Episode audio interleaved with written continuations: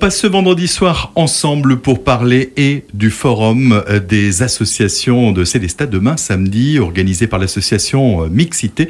Et du thème de ce forum cette année la lutte contre l'illettrisme. Différents témoins qui euh, expriment à chacun un petit peu ses positions. Un témoin à présent Anne Délinger. Vous êtes une bénévole au sein de l'association Savoir pour réussir. Vous avez accepté de venir pour témoigner. Vous êtes confronté vous à des personnes en situation d'illettrisme. Ça se passe comment? Bonsoir. En fait, je suis euh, deux personnes à l'ESAD de Célestat que je vois une fois par semaine. Et donc, euh, je les suis. L'objectif est vraiment de leur apprendre à lire, peut-être déchiffrer pour l'instant, parce que c'est vraiment le début, et à écrire. Est-ce qu'il s'agit de personnes euh, qui sont plutôt âgées, jeunes? Déjà, c'est des personnes à l'ESAT qui ont une déficience mentale. Donc, c'est vrai que ça rajoute une complexité au fait de vouloir apprendre à lire et à écrire. Et c'est des personnes qui ont une jeune femme, elle a 32 ans, et le monsieur 47. Mais ils ont vraiment, ce qui est fantastique, c'est qu'ils ont vraiment la volonté d'apprendre. Et euh, chacun a une motivation différente. Donc la jeune femme, en fait, elle souhaite euh, lire un livre à son fils, un livre qui s'appelle euh, Un petit lapin blanc chez les pompiers. Et on travaille vraiment sur ce livre-là parce que c'est sa motivation d'arriver, l'objectif final, d'arriver à lui lire ce livre. Donc on, détaille les mots et il y a tout un process en fait pour apprendre à lire. J'ai l'impression qu'il y a ce dénominateur commun. Tout à l'heure, M. Oslati disait euh, cette euh, fierté de pouvoir euh, lire un livre, de, de pouvoir être totalement indépendant. Là, on est un peu dans la même situation. On veut faire plaisir, on veut montrer qu'on est capable. Et donc, c'est ce qui pousse cette démarche d'apprentissage Oui, c'est vraiment une maman et elle a envie de partager des choses avec son fils. Et pour l'instant, elle invente l'histoire. Donc quand je lui ai demandé, elle me dit je regarde les images et puis je raconte. Donc son objectif c'est vraiment de savoir ce qu'il a écrit et de pouvoir être plus précis. Je pense pas qu'elle saura lire euh, tout de suite, ça va mettre un petit peu de temps. Mais par contre, on travaille sur des mots clés pour que quand elle lit la page, elle retrouve euh, lapin, pompier, euh, etc. Et ça lui permet de mieux raconter l'histoire. Et c'est vraiment son objectif. On évoquait tout à l'heure la situation, c'est que chacun est différent. Donc euh, ça veut dire qu'il faut vraiment adapter l'accompagnement à chaque personne. Vous avez une boîte à outils? J'ai essayé, en fait, moi ça fait que deux mois que j'accompagne. Donc j'ai une formation de formatrice professionnelle pour adultes et j'ai dû euh, réadapter quand même mes outils euh, pour euh, ce type de personnes. Et j'avais par exemple, pour une anecdote, j'avais fait des petits cartons plastifiés avec toutes les syllabes et je me suis dit on va faire une activité ludo-pédagogique. Je vais mettre toutes les petites cartes sur la table et je vais leur dire voilà, vous choisissez 10, 15 cartes et puis on va écrire des mots. Par contre, en fait, j'avais pas compris la problématique et la complexité. Quand ils ont vu tous ces mots, il y avait trop d'informations. Donc dans les cas des deux personnes que je suis, il y a eu un vrai blocage.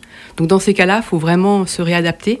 Et maintenant, je prends cette petite carte, l'une après l'autre, et puis on travaille des mots, etc. Mais euh, voilà, j'ai plein de petits outils euh, dans ma petite boîte à outils, comme vous dites. Aujourd'hui, il y a un mot qui, vient de faire surface, c'est l'électronisme. Alors pour en parler, on reçoit Maxime Free, vous êtes conseiller numérique à la médiathèque intercommunale de Célestat. Qu'est-ce qu'on met en face de ce mot, l'électronisme, Maxime? Alors bonsoir. Euh, alors en effet, dans, dans le cadre de, de, mes missions, donc je suis amené à rencontrer euh, l'électronisme. Donc euh, derrière ce mot à nouveau, on met en fait les difficultés que rencontre toute une partie de nos contemporains dans leur usage du numérique au quotidien, que ce soit sur euh, un ordinateur, une tablette ou un smartphone. Et en effet, euh, des personnes peuvent rencontrer euh, donc des difficultés à effectuer des démarches. Acheter un billet de train, faire sa déclaration d'impôt. Exactement, que ce soit des choses, des démarches formalisées de cette façon-là, mais aussi tout simplement ben, participer aussi à ce qui se passe sur Internet, donc de peut-être mettre une annonce pour vendre un bien ou, ou en tout cas participer aux réseaux sociaux, enfin toutes, ces choses qui, qui sont maintenant euh, devenues euh, euh, habituelles dans notre, dans notre quotidien.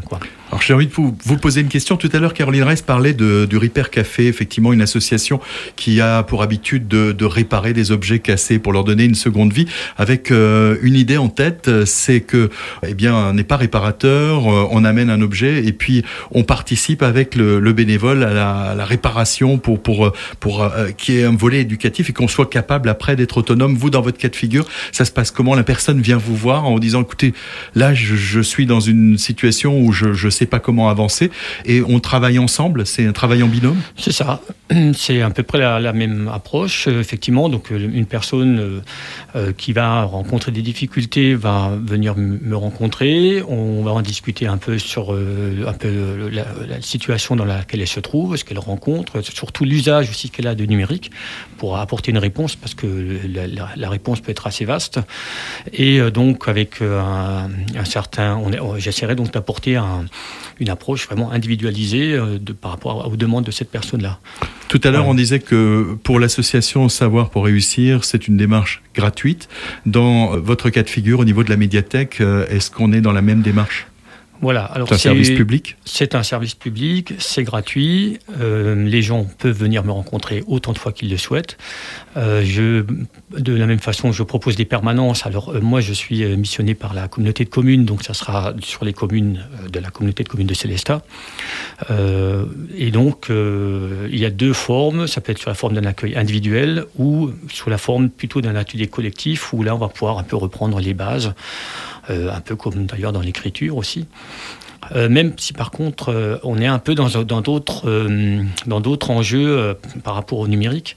L'électronisme, vous l'aviez dit, hein, c'est quelque chose qui est vraiment très récent. Ça fait peut-être une ou deux décennies qu'on commence à en parler. Et puis ça s'adresse peut-être aussi à un public différent parce qu'on s'aperçoit que il y, y a des générations qui n'ont pas été habituées à utiliser au quotidien euh, l'ordinateur et qui, qui aujourd'hui peuvent être totalement déstabilisés. Euh. alors que lire un livre euh, pose pas de problème, faire ces démarches tant qu'elles sont écrites sur du papier, ça pose, ça peut ne pas poser de problème, mais l'ordinateur, il y a un blocage.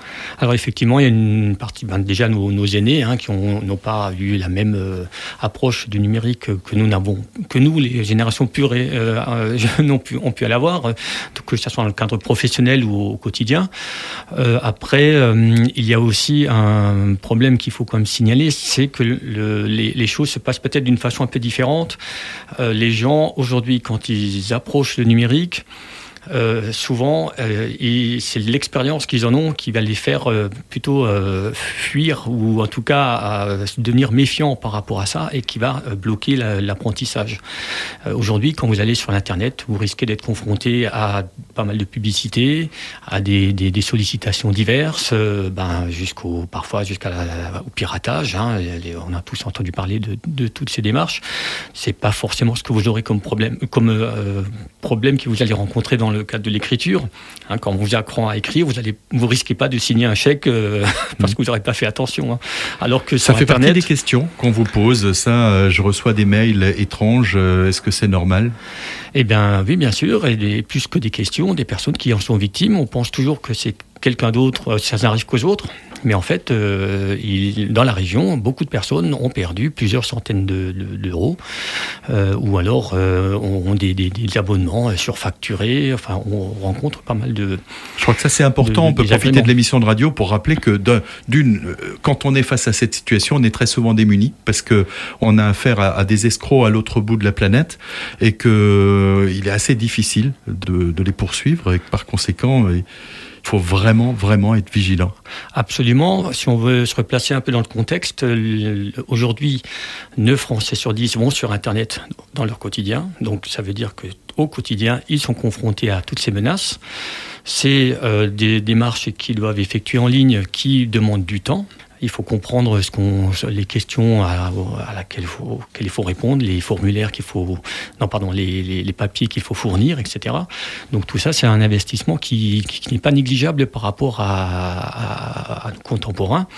Et donc euh, statistiquement, on a une personne sur deux en France qui éprouve des difficultés de légères à très fortes. Un bon tiers qui, par contre, euh, enfin, c'est 13 millions de Français qui maintenant ont été reconnus comme vraiment en difficulté importante. Hein.